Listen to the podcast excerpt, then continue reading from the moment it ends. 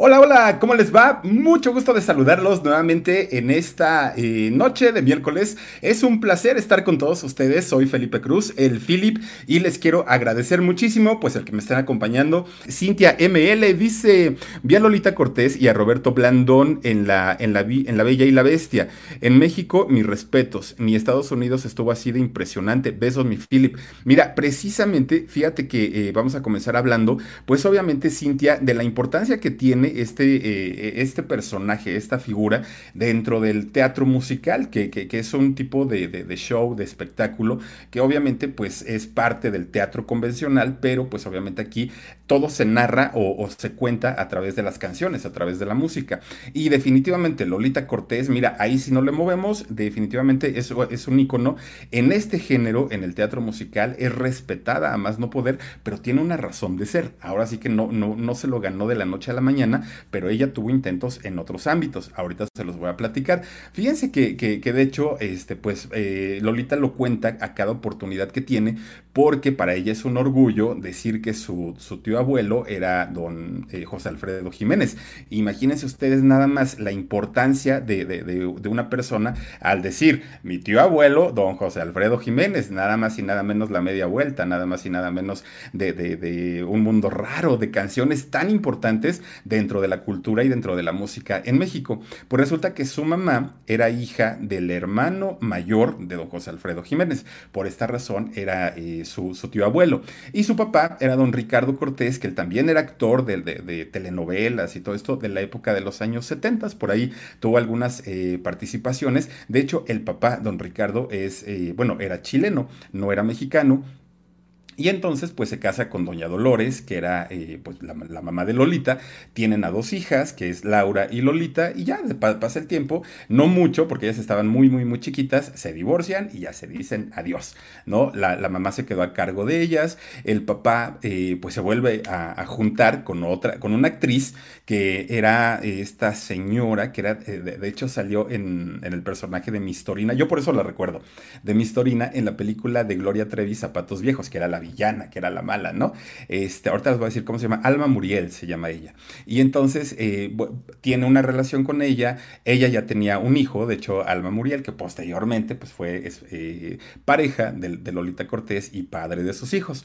Pero bueno, doña Alma Muriel, fíjense que eh, pues lejos de, de, como hacer a un lado a los hijos, a las hijas del esposo nuevo de don Ricardo, pues no, ella, ella no tuvo problema y de hecho vio en Lolita Cortés un talento muy especial. Entonces, siendo siendo, Lolita muy chiquita, la lleva a audicionar para la obra de teatro Anita la huerfanita. Uy, no, pero Anita la huerfanita de los años 70, ¿no?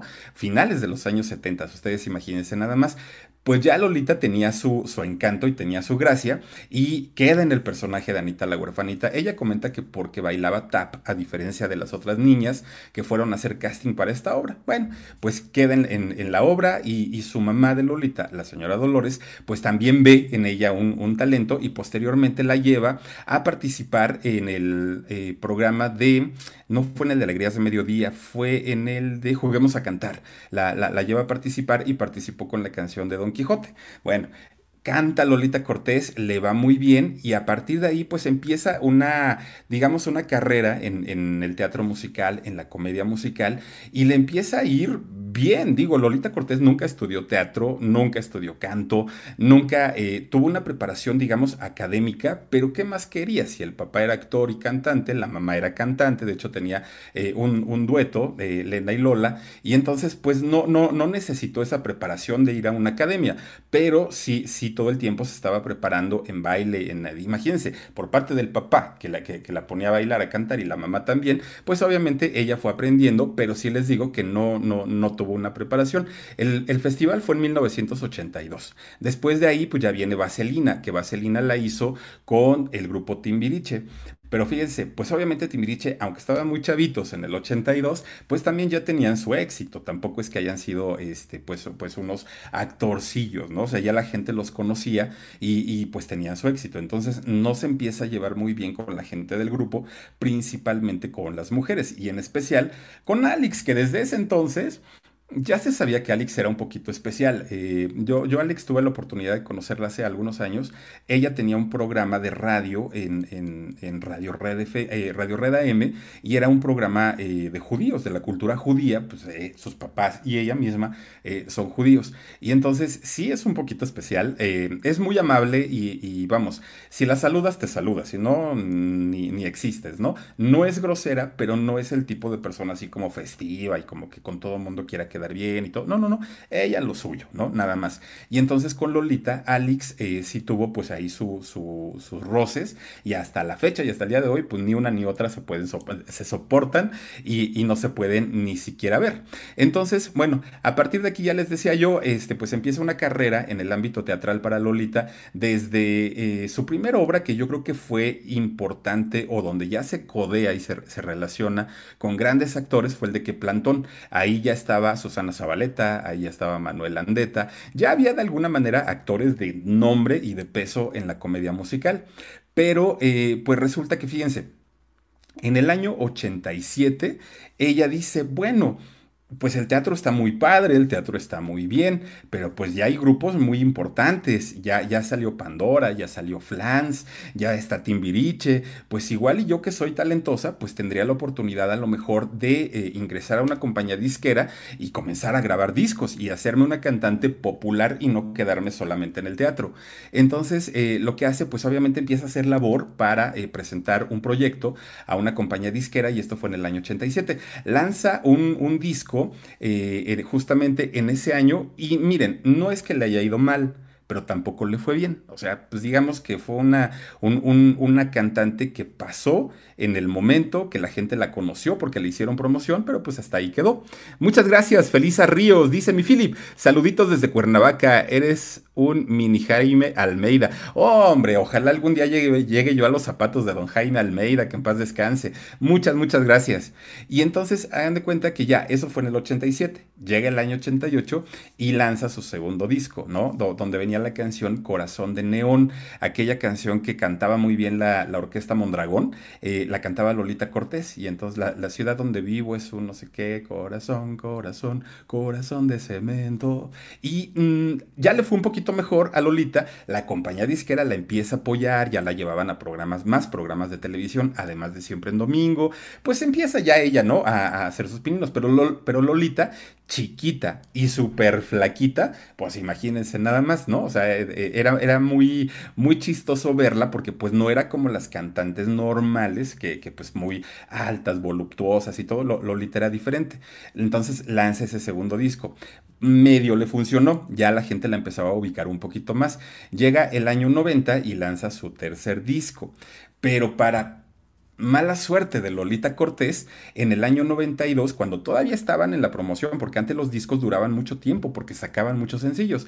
Llega el año 92 y, y resulta que a la par, pues a Paulina Rubio se le ocurre dejar el, grupo Timbiriche, eh, con el apoyo de su mamá, lanzan su primer disco, que fue el de La Chica Dorada, y entonces, pues obviamente, doña Susana Dos Amantes, mamá de Paulina, que tenía de alguna manera mejores relaciones en Televisa, con Raúl Velasco, con otros actores, con otros conductores de otros programas, pues empieza a pedir el apoyo para su hija, lo cual pues yo creo que sí se entiende. Entonces la disquera dice, ah, creo que el proyecto de Paulina está mucho mejor, eh, hay que darle el apoyo. Entonces todo el presupuesto que se había asignado para Lolita Cortés con, con su tercer disco, pues se lo quitan, se lo pasan a Paulina, la empiezan a llevar a más eh, shows, a más presentaciones, a más programas, entrevistas en radio, en prensa, en todos lados, y a Lolita pues le empieza a bajar un poco bueno, no un poquito, de hecho muchísimo. Miren, aquí por ejemplo lo que vemos es cuando cantaba Corazón de Neón, que era lo que yo les decía, ¿no? Súper chiquita, flaquita, y miren el escenario, qué, grande se veía, ¿no?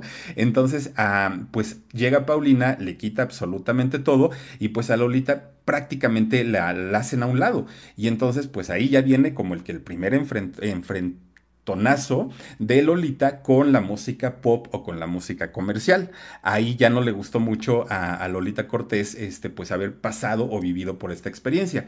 De ahí siguió haciendo teatro, se retira pues un poquito del, del pop comercial ella sabiendo que era talentosa, que era joven, que no tenía mal aspecto, que cantaba muy bien, pues no entendía por qué le habían dado la, preferencia o el apoyo a una Paulina Rubio que venía de un grupo que en ese momento se le conocía como un grupo plástico, que se sabía que no cantaba, que se sabía que no bailaba, y por qué a ella la van a apoyar y por qué a mí no. Yo bailo tap, yo, yo, yo, yo bailo cualquier otro, otro tipo de música, yo canto perfectamente bien, yo sé actuar, o sea, ¿por qué a mí no?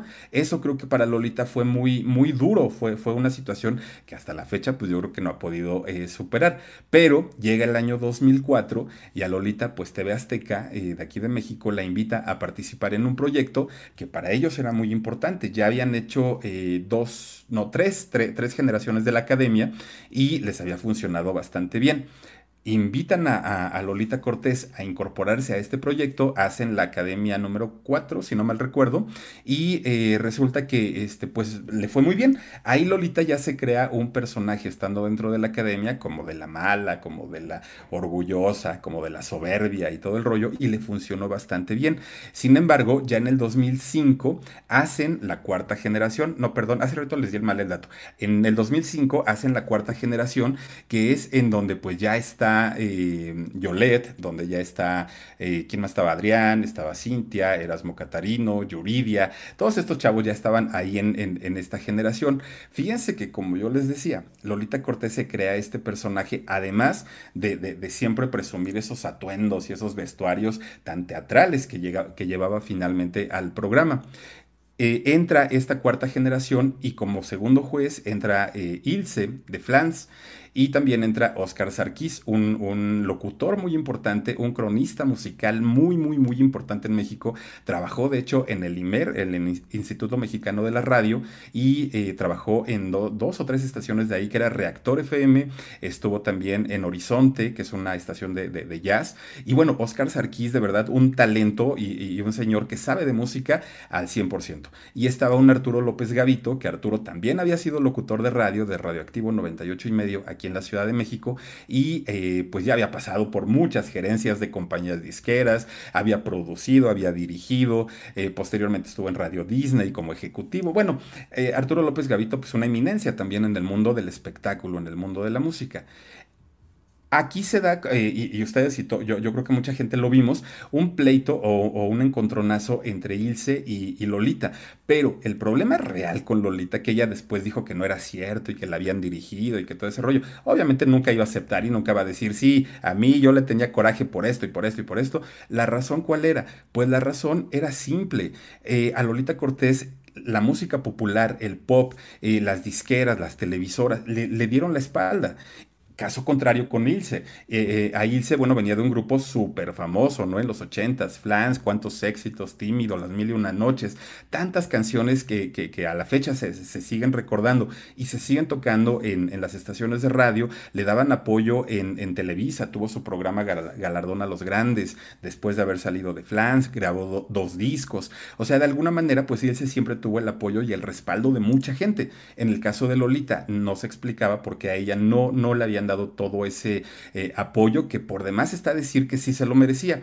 Entonces, pues obviamente para, para Lola ver a, una Ilse sentada junto a ella, decía, pues esta a mí que me viene a enseñar, si yo tengo tablas, si yo el teatro musical, y si yo esto, y, y se fue contra Ilse, pero duro y duro y duro y duro y duro y duro todo el tiempo, ¿no? Nunca se metió con Sarkis, nunca se metió con Gavito, se metió solamente con, con, con Ilse, ¿no? ¿Y esto por qué? Pues porque sabía que de alguna manera tenía como las armas para decir, tú eres pop comercial y yo soy un talento del teatro. Entonces siempre se metió ahí. Pero lo bueno vino cuando eh, de repente ya empiezan a salir los alumnos y sale Yuridia y sale Erasmo Catarino y salen todos ellos. Ah, pues ahí viene una chamaca llamada Yolette, ¿no? Bien bonita, una, muchacha muy guapetona, contestona, eh, con una actitud rebelde. Bueno, yo, yo, creo que mucha de la gente que, que, vimos esas generaciones de la academia, veíamos eh, la, academia por el pleitazo que venía cuando salía a cantar Yolette y, Lolita le decía algo y Yolette contestaba. Ahí yo creo que fue el, el, punto o eran los puntos álgidos incluso de rating para, para TV Azteca, ¿no? Porque Lolita se le iba con todo. Y que si Yolette no cantas, y que si Yolette esto, y que si no te sabes parar, y que si no te sabes bailar, y que lo que no sabes no sé qué. Lo que, bueno, siempre eran ataques en contra de Ilse y en contra de, de, Yolette todo el tiempo. Fíjense que si hay algo que se le, se le tiene que admirar y respetar a Yolette, es que contestaba pero le pudo haber contestado de una manera más fuerte a Lolita y no lo hizo. Siempre se aguantó, ¿no? siempre eh, en el caso de Yolette se iba por el lado profesional, ¿no? A ver, dime qué fue lo que hice tan mal, qué fue lo que no te gustó, pero nunca se metió en el rollo de la carrera de Lolita, que sí le pudo haber contestado. Pero ahora les voy a decir cuáles son eh, o, qué veía Lola Cortés en Yolette. Miren, para empezar, Yolette, pues la niña rica, ¿no? Porque viene de una familia acomodada de, Guadalajara. En el caso de Lolita Cortés, empezó a trabajar desde muy, muy, muy chiquita, pues cuando hizo Anita la huerfanita. Bueno, eh, en el caso de Yolette, pues una mujer guapísima, realmente guapísima. Un porte, personalidad, belleza y todo. Y Lolita, pues una mujer muy trabajadora. Yolette, carismática a más no poder, o sea, a Yolette de verdad la cámara la adora, es, es, es una chica muy carismática. Y Lolita Cortés, pues una mujer muy trabajadora. El ángel que tiene Yolette ante la gente, ante las cámaras, podrá, miren, podrán odiarla, podrán no quererla, podrán amarla, pero no pasa desapercibida. Esa es la realidad, ¿no? En el caso de, de, Yolette. En el caso de Lolita, pues una mujer bien chambeadora. Eh, tenía el valor para hablar de frente y decir las cosas tal cual se le ocurrían en el momento. En eso sí era igual que Lolita y quizá por eso pues había este, e, este choque de personalidades, ¿no? Yolette no cantaba absolutamente nada, igual que quien creen. Pues que Paulina Rubio, que Paulina Rubio, ya recordemos que fue quien le quitó la oportunidad de incursionar o de hacer su carrera en el pop comercial. Entonces, cuando eh, Lolita Cortés veía a Yolette plantada en el escenario, pues a quién creen que estaba viendo? Pues obviamente era el recuerdo de Paulina Rubio, de decir, esta mujer que ni canta, que ni baila, que ni actúa, que ni hace nada, que... y tiene éxito. Se repite la historia con Yolette, una mujer que ni canta, que ni baila, que ni actúa, que ni tiene nada. Y miren, o sea, se sube el rating cuando Yolette sale, eh, la gente la adora, es una figura televisiva, yo nunca he podido serla, y era Yolette de alguna manera el reflejo de lo que había sido Paulina Rubio. No vamos tan lejos. De repente un día, por, por, angas o mangas, a Yolette le toca eh, cantar una, una, canción de Paulina Rubio y ahí fue la cabos. Ahí ya fue cuando, cuando Lolita ya no soportó, ya no aguantó, simplemente ya dijo, esto ya es demasiado para mí y estuvo, insiste, en ese mismo programa, que de hecho la intervención desde que canta Yolette hasta que sale de, ya totalmente de, la academia dura casi 40 minutos y todo el tiempo fue atacarla y atacarla por una canción que interpretó Yolette, pues sí, mal cantada, ¿no? De, Paulina Rubio. Pero la, la realidad es que no era para tanto, no era como para que se hiciera un alboroto, pero el hecho de que Lolita vio reflejada a Paulina en Yolette, eso es un hecho y es algo que quizá no le perdonó en ese momento, ¿no? Y, imagínense nada más haberle quitado la posibilidad de haber seguido en, en el pop comercial y a lo mejor en el teatro le va muy bien a Lolita Cortés, muy, muy, muy bien, pero no se compara un contrato de teatro a un contrato con una compañía disquera. Un show en, un, en, un, eh, en una mm, puesta musical que un concierto en un auditorio nacional. O sea, hablamos de niveles totalmente alejados y separados. A Lolita, con el gran talento que tiene, porque eso es innegable, pues obviamente ya no le quedó de otra más que eh, tener que seguir por la línea del teatro, eh, del teatro musical y le ha ido estupendamente bien. Miren, Lolita Cortés Nada más para que se den una idea, ¿no? Pues desde Anita la huerfanita, desde José el Soñador, Jesucristo Superestrella, la eterna Peter Pan, qué plantón, la bella y la bestia. O sea, ha hecho cantidad y cantidad. De hecho, supo aprovechar muy bien el talento que tenía para poder estar en, el teatro y hoy por hoy ser la figura número uno en comedia musical. Pero de que lo intentó eh, y, de que estuvo, eh, digamos, con la necedad y la necesidad de también ser parte de la televisión, de también ser parte del espectáculo digamos, a nivel masivo, de que grabó discos, cuatro, cuatro discos eh, grabó en, toda su carrera. O sea, sí, sí lo intentó, sí buscó la manera de hacerlo, pero no se le dio justamente porque Paulina pues le puso el pie. Directamente ella no, pero, pero sí eh, en el caso de su mamá, que, que, que habló con mucha gente de Televisa, apoyaron más obviamente a Paulina y a Lolita ya no le dieron oportunidad pues de seguir por ese por ese camino. Cuando llega Yolette, pues algo le pasó por la mente a Lolita y dijo, no, esta mujer es Paulina, ¿no? No canta, no baila, no actúa, no hace nada, pero la gente la quiere, la gente la ama.